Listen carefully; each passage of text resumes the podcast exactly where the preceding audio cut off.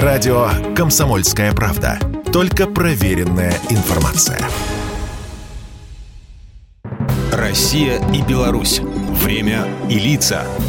Здрасте, здесь Бунин, и сегодня мы вспоминаем о верном сыне Белоруссии, известнейшем советском государственном деятеле, руководившем республикой Петре Мироновиче Машерове, чья жизнь трагически оборвалась 42 года назад, 4 октября 1980-го. Из-за пригорка навстречу автомобилю первого секретаря ЦК Белоруссии выскочил внезапно грузовик с картошкой. Бронированная машеровская чайка врезалась в него. Погибли водитель с охранником и Петр Миронович Машеров. Родился он в деревне Ширкины Несенинского района, что на Витебщине, в простой крестьянской семье. В местной школе, куда он ходил вместе с братом и тремя сестрами, его любимым предметом стала математика. После школы окончил Витебский пединститут и там же, в родных краях, два предвоенных года работал учителем физики и математики в Росонской средней школе. С началом Великой Отечественной войны Машеров создал и возглавил подпольную комсомольскую организацию, а в 1942-м командовал партизанским отрядом имени Щерса. Под его руководством партизаны наносили удары по коммуникациям, органам управления и снабжения немецко-фашистских войск в Витебской, Калининской областях Беларуси, в соседней Латвии.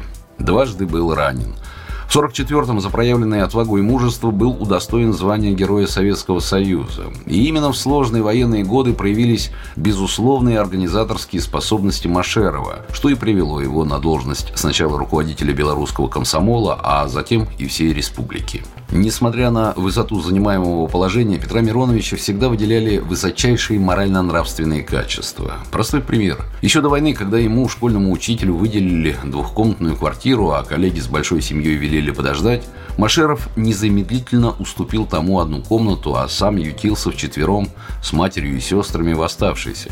В дальнейшем, занимая даже самые высокие государственные партийные посты, Машеров ничуть не изменился, продолжая оказывать людям бескорыстную и безвозмездную помощь.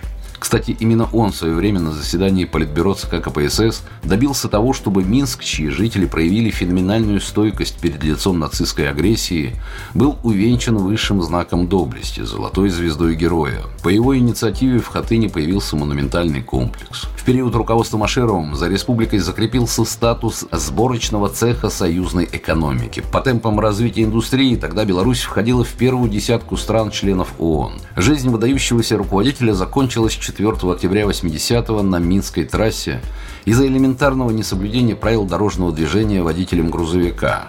Но память о Петре Мироновиче Машерове и сегодня в сердцах белорусов, которым он посвятил всего себя без остатка. Программа произведена по заказу телерадиовещательной организации Союзного государства. Россия и Беларусь. Время и лица.